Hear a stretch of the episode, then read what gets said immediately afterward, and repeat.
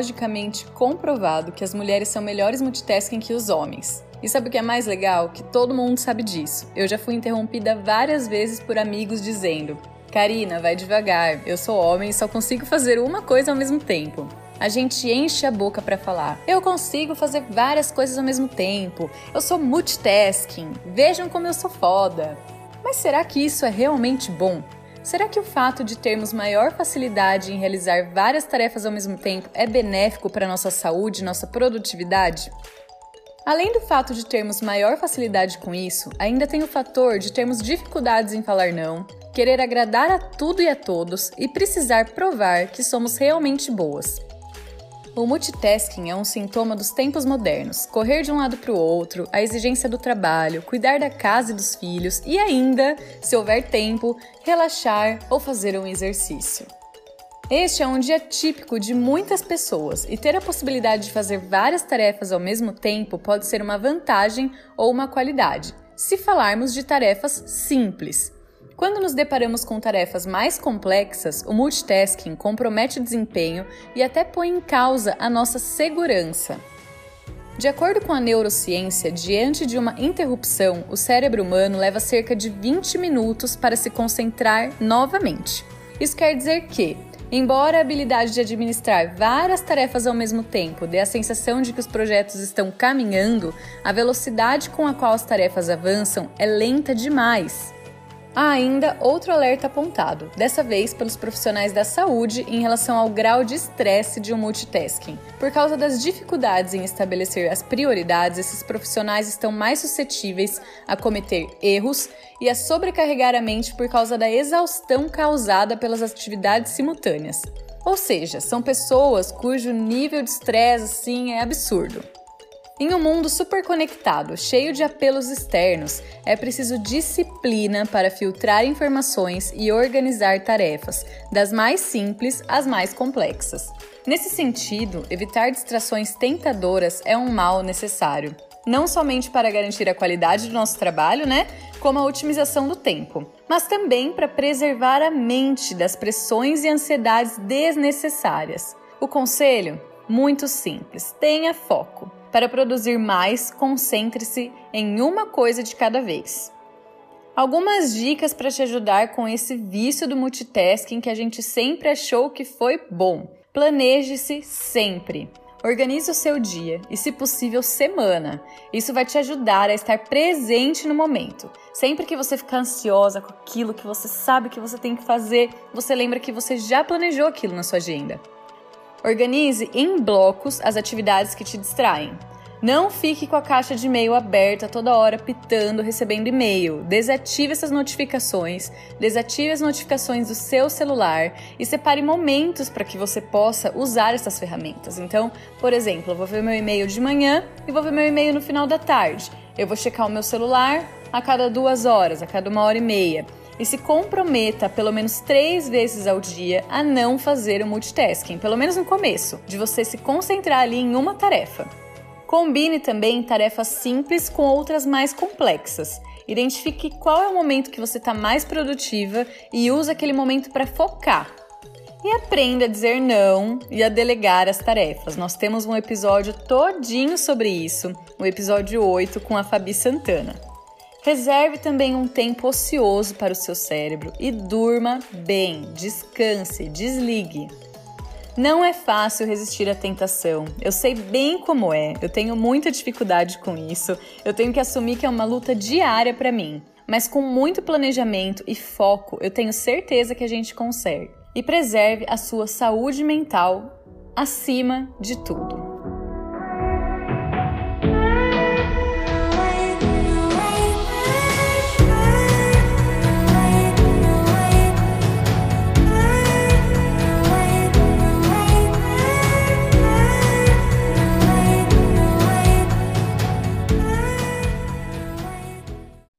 Uma amiga muito querida me indicou a entrevistada de hoje, a Meire Otuca, que já trabalhou comigo na Bosch.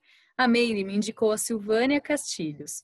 A Silvânia também já trabalhou na Bosch há um tempo atrás e hoje trabalha com carreira internacional. Acho que é um tema super importante para a gente também falar um pouquinho por aqui. Silvânia, seja bem-vinda ao Mambim e obrigada por ter topado. Obrigada, Karina, pela oportunidade de participar aí do, do teu programa, né, contando aí um pouco da minha história e parabéns pela tua iniciativa.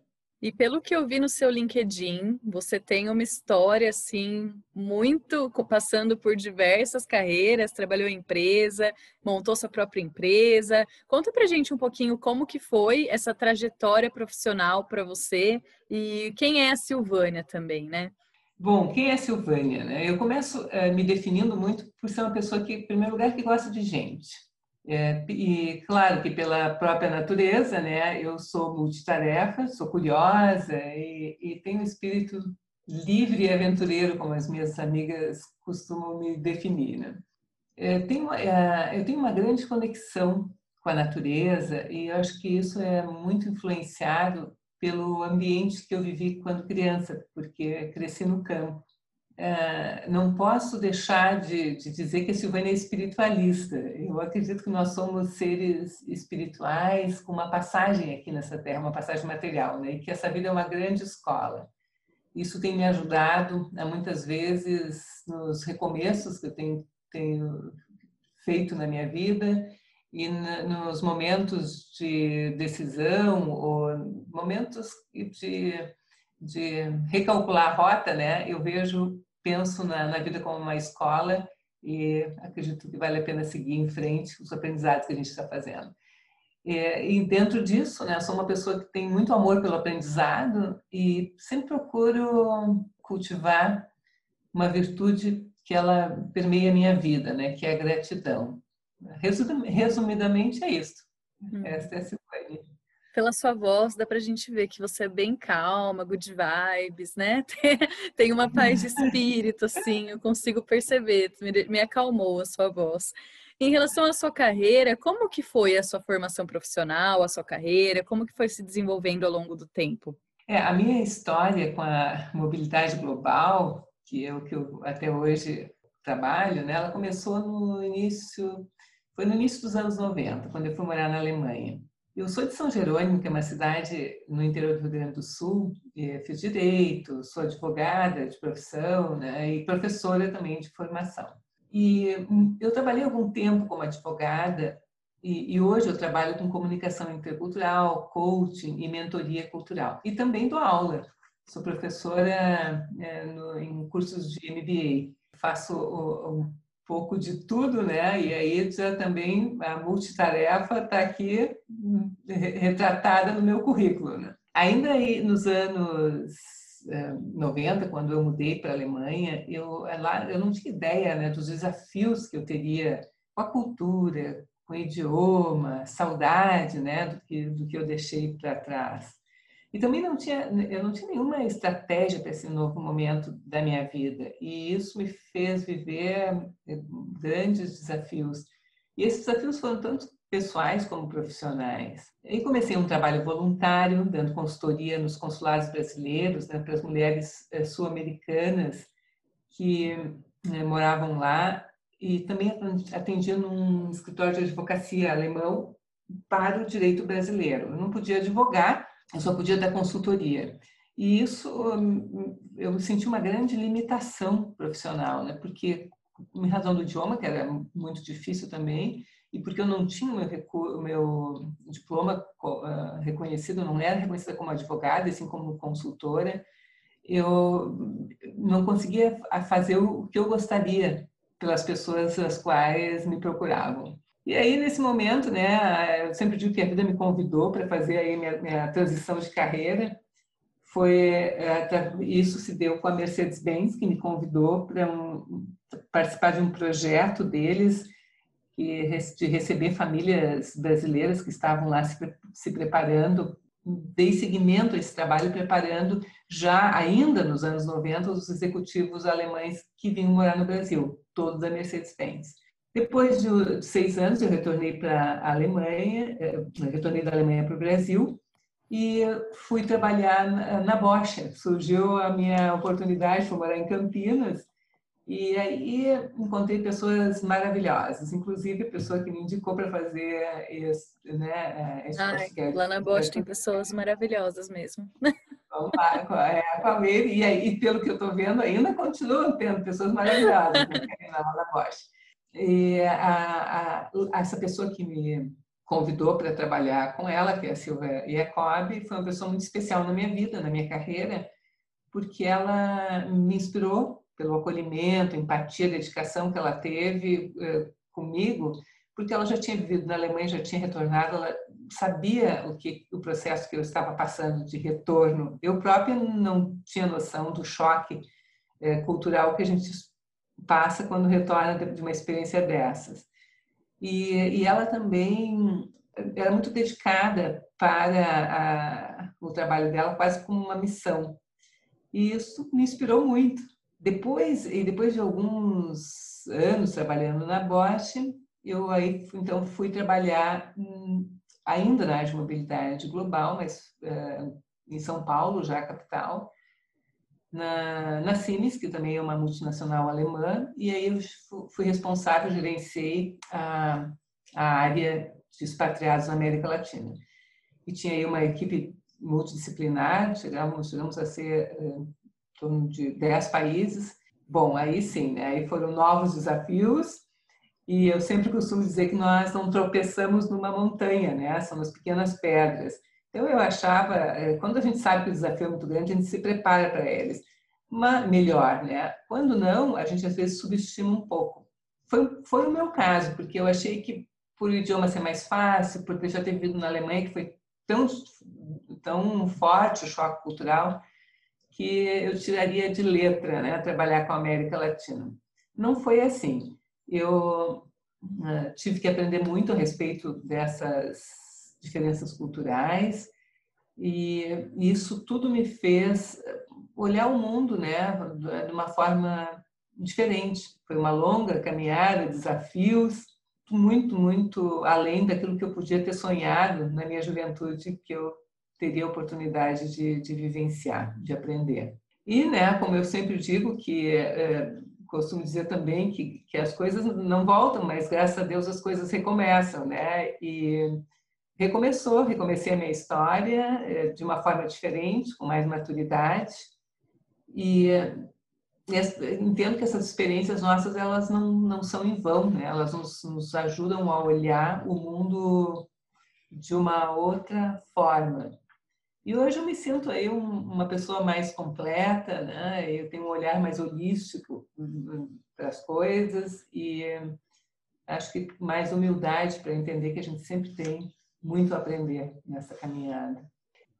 Agora entrando no nosso tema de hoje, você mesma disse é, várias vezes que você é uma pessoa multitasking, que você é uma pessoa que consegue fazer várias coisas ao mesmo tempo, que tem essa facilidade aí. Mas a gente falou um pouquinho aqui no nosso episódio que isso acaba nos prejudicando mentalmente e fisicamente. Você já me respondeu que você sofre desse mal. Como que você lida com isso hoje em dia? É, a dificuldade de focar sempre foi um desafio para mim.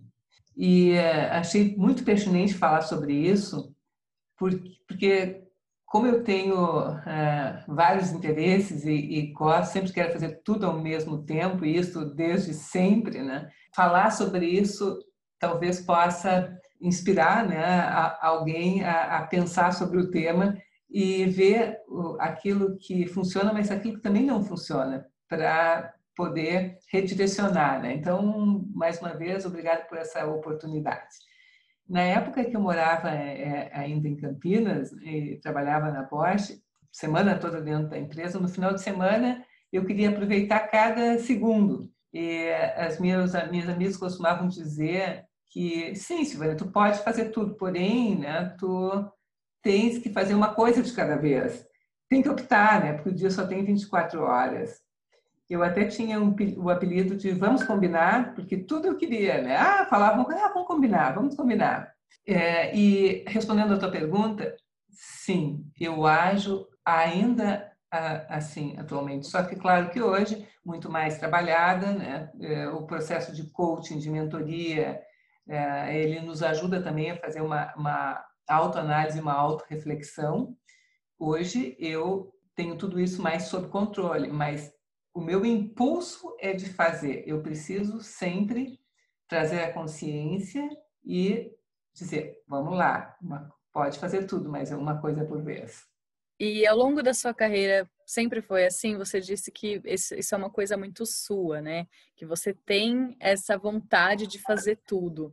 Como que você foi se descobrindo nesse caminho aí? Como que você foi identificando, te, trazendo essa autoconsciência de que, olha, agora não dá para fazer isso porque eu tô cheia de coisa. Como que foi isso para você ao longo da sua carreira? E quais táticas você usa também, né, para isso?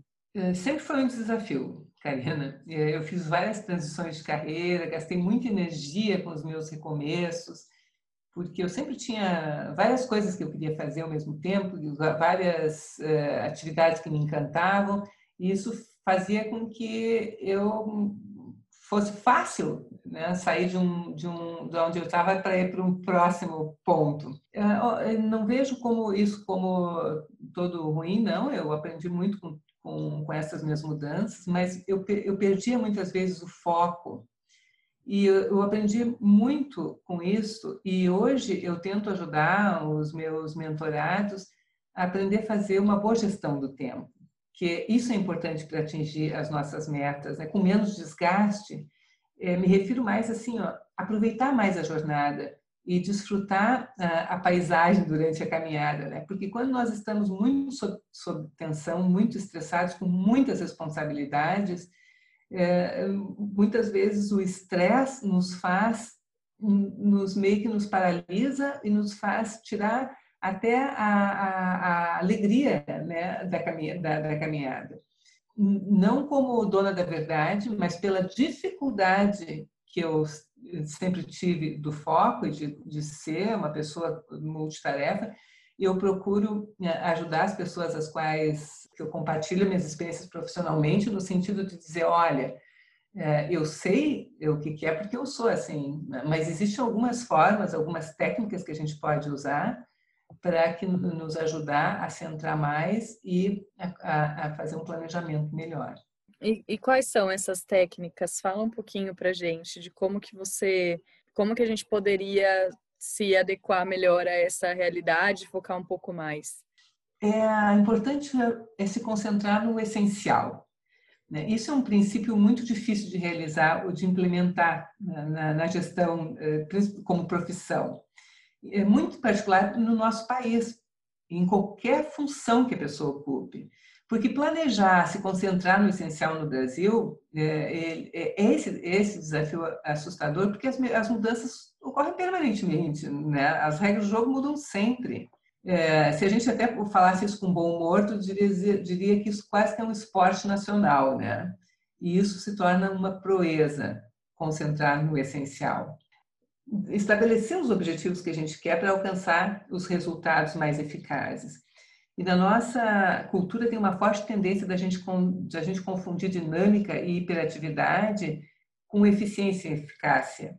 A gente tenta fazer muitas coisas ao mesmo tempo e esquece um, o velho ditado que diz que se tu corre atrás de dois coelhos, vai acabar ficando sem nenhum, né? É importante definir qual a, o rumo que a gente está indo. Outras, outros fatores, por exemplo, que eu acho que dificultam é, essa concentração, se concentrar no, no, essencial, é a crescente especialização que, que, que, existe aí, né? E essa, essa interdependência entre os processos de gestão, a digitalização, a globalização e todas essas estruturas organizacionais que nos fazem responder para sem ter uma linha hierárquica formal. Eu, por exemplo, cheguei a responder para três, quatro uh, diretores, chefes, um funcional, o outro disciplinar, o outro cliente que era quase que um chefe em diferentes países. Um estava na Argentina, um estava nos Estados Unidos, um estava na Alemanha, com horários diferentes, né? Tem locais de trabalho diferentes. Aí você vai dizer assim, mas como que eu vou focar, né? Vem me falar em concentrar, mas por isso mesmo é importante, né? tão difícil, mas essencial para a gente ser mais, mais produtivo com menos desgaste. E aí tem, tem é, algumas metodologias, por exemplo, tem a, a, o SMART, que tu, tu para definir quais são uh, os teus objetivos, né? Específico, mensurável, tem que ser capaz de atingir, tem que ser realista, qual é o tempo que tu queres atingir, isso te ajuda a aplicar. E é bom lembrar também que tarefa é diferente de objetivo. E se concentrar no essencial é válido para qualquer empresa que a gente tiver. E aí a gente precisa focar nas tarefas que vão nos levar a atingir esses objetivos. É um trabalho de pensar, de, de análise, de estratégia é, e de colocar um tempo em cima para essa organização. Mas que eu entendo que compensa porque nós vamos ganhar à frente em, em, em tempo e produtividade e com menos desgaste. Além da nossa parte genética, da onde você acha que vem essa necessidade em querer fazer tudo ao mesmo tempo? Bom, Karina, eu acredito que tem alguns fatores aí que concorrem para isso. Claro, primeiro sim, enquanto mulheres, a nossa natureza, né, é, nossa natureza já nos leva. Mas também a gente tem uma questão de personalidade que influencia. E tem um fator que eu tenho estudado, que, é, faz parte né, da, da, do meu trabalho também, este estudo, que tem uma grande influência, que é a questão cultural. Nós, brasileiros, nós somos de uma cultura policrônica. O que, que é isso? Nós fazemos várias coisas ao mesmo tempo. E eu, como vivi na Alemanha, convivi muito com as mulheres lá, eu percebi uma grande diferença. Elas, a Alemanha, a Alemanha diferente do Brasil, é mono, não é policrônica é monocrônica, que significa uma coisa por vez. Então, toda, toda a população é influenciada, né? A cultura, ela permeia e, é, e, e as pessoas acabam fazendo, agindo de acordo como funciona o esquema naquele local. Então, lá é, tu percebe uma grande diferença entre as mulheres alemãs e as mulheres brasileiras. Elas focam mais e claro que quando nós focamos, a gente acaba sendo mais produtivo. Tu concentra mais energia, acaba por fazer é, melhor e com menos tempo.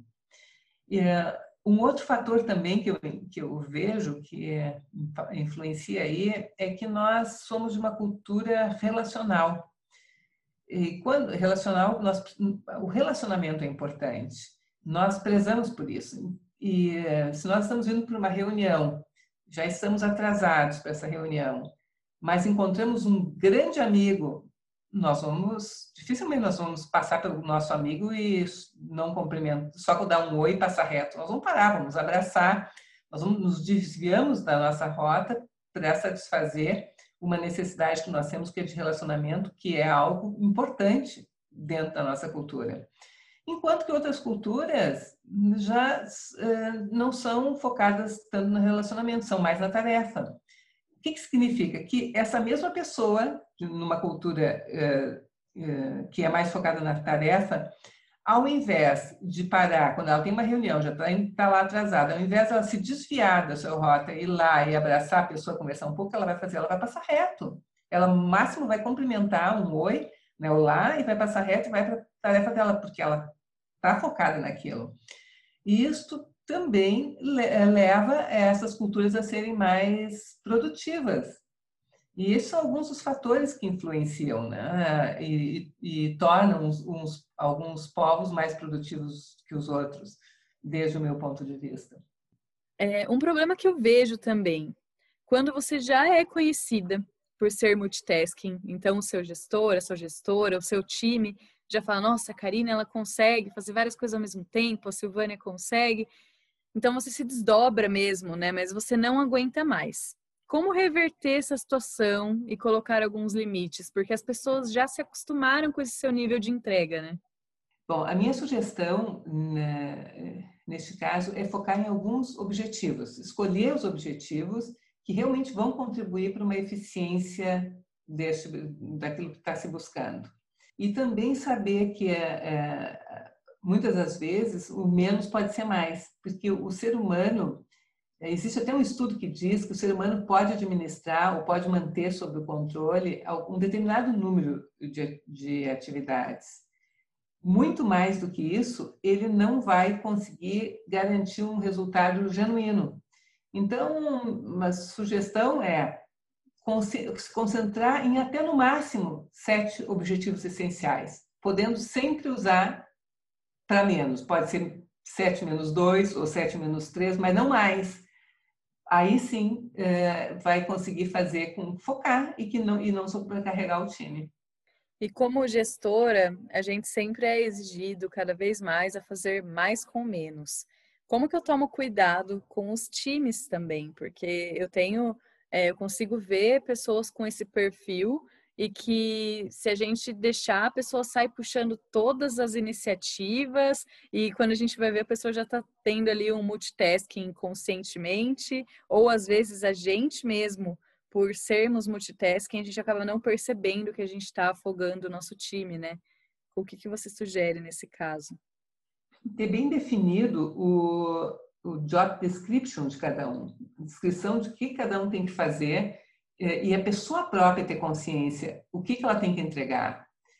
Tanto o gestor saber o que, que ele quer, quanto o colaborador saber o que, que precisa ser entregue. E a partir daí são negociações, né? Bom, acho que falamos bastante sobre multitasking. Eu mesma vou usar algumas dicas dadas por você. Queria voltar um pouquinho agora para sua carreira. É uma carreira muito rica, uma carreira diferente nesse momento do que eu conheço o que, que você acha que foi o seu maior erro até hoje? Quando você olha para trás, e erro, quando eu digo erro, é baseado no livro, né, que a gente trata, Nice Girls Don't Get the Corner Office. O que, que você acha que, como mulher, você poderia ter feito de forma diferente? Sim, eu acho que não foi um maior erro no meu caso, mas alguns erros importantes. Para mim, é, o sobrecarregar o time poderia ter feito diferente. Eu sinto que muitas vezes sobrecarreguei e também eu deveria ter dedicado mais tempo e trabalhado mais na estratégia é, do negócio, priorizado mais, focado mais. Acho que, que, é, que é a gestão do tempo, resumidamente, e priorização, foco. E o que, que você acha que é a sua fortaleza? Quais são seus pontos que mais brilham assim? Relacionamento com o cliente. Eu sou muito focada no resultado para o cliente e acho que muito a empatia com a equipe, a capacidade de entender o, o, o outro, né? A compaixão, que é uma coisa muito forte em mim e gostar, gostar de trabalhar, gostar do ser humano, acho que são, são pontos aí que sempre me levaram adiante nos momentos de maior desafio. Tem mais alguma coisa que você queira dizer para nossa audiência, alguma dica? Que invistam no autoconhecimento né? e no planejamento da, da, das suas carreiras. Ter clareza para onde, para onde vocês estão indo. E, e, e sempre digo, né, uh, sentir se essa caminhada tem um coração, se ela está alinhada com os valores de, de vocês. E também, é, não menos importante, eu acho que é, é analisar, é, analisar as, as, vidas de uma forma mais holística e tentar manter assim, o equilíbrio. Existe um quadrante que eu gosto muito de usar, que é da roda da vida, né? Olhar o pessoal, trabalho, família e vida social. E também, eh, para mim, acho que é fundamental, e eu tenho aprendido isso agora, gostaria de ter aprendido na tua idade, Karina, mas é focar no presente, né? estar atento no presente. E aí existem algumas técnicas, a, a atenção plena, pelo menos por alguns momentos durante o dia, estar com o pensamento, eh, corpo e mente no mesmo lugar. Eh, isso é só a prática que vai nos ajudar a, a conseguir focar no, no, no, no essencial, no aqui e no agora. A yoga, a meditação, né? A gente está tá falando muito em, nisso, mas realmente é o que, pela minha experiência hoje, olhando do, do ponto onde eu me encontro, analisando a minha carreira, eu acho que faz toda a diferença. Inclusive os CEOs das empresas, eles estão usando a meditação como uma forma de buscar o equilíbrio para superar os, os, uh, o estresse que a vida uh, do mundo corporativo nos coloca. Bom, eu queria te agradecer por ter topado, agradecer a Meire por ter indicado também essa pessoa maravilhosa que a gente conversou. É, muito obrigada pelo seu tempo, pela sua disponibilidade. Quero ficar à disposição também se você precisar de algo no futuro, usando aí o Quid Pro Quo, que a gente fala tanto aqui no, no podcast, né?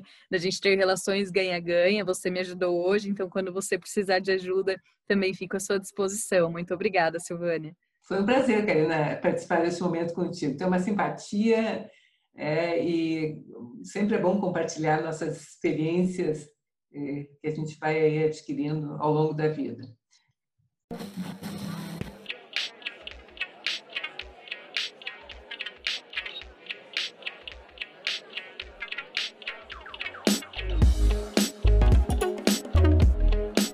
Já falaram mal de você ou se você já falou mal de outra mulher, o próximo episódio é para você. E eu tenho certeza que isso se encaixa como uma luva para todas as mulheres em algum momento de suas vidas.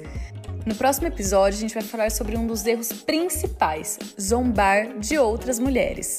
E vamos falar também sobre sororidade. Então, se você ainda não sabe o que é isso, vem com a gente na próxima terça que você vai adorar o bate-papo. E se quiser conversar comigo, me manda uma mensagem no Instagram, arroba Carina Belfort, com C, ou me manda uma mensagem no meu e-mail aqui do podcast, que é contato.umanb.gmail.com. Um abraço e até a próxima terça.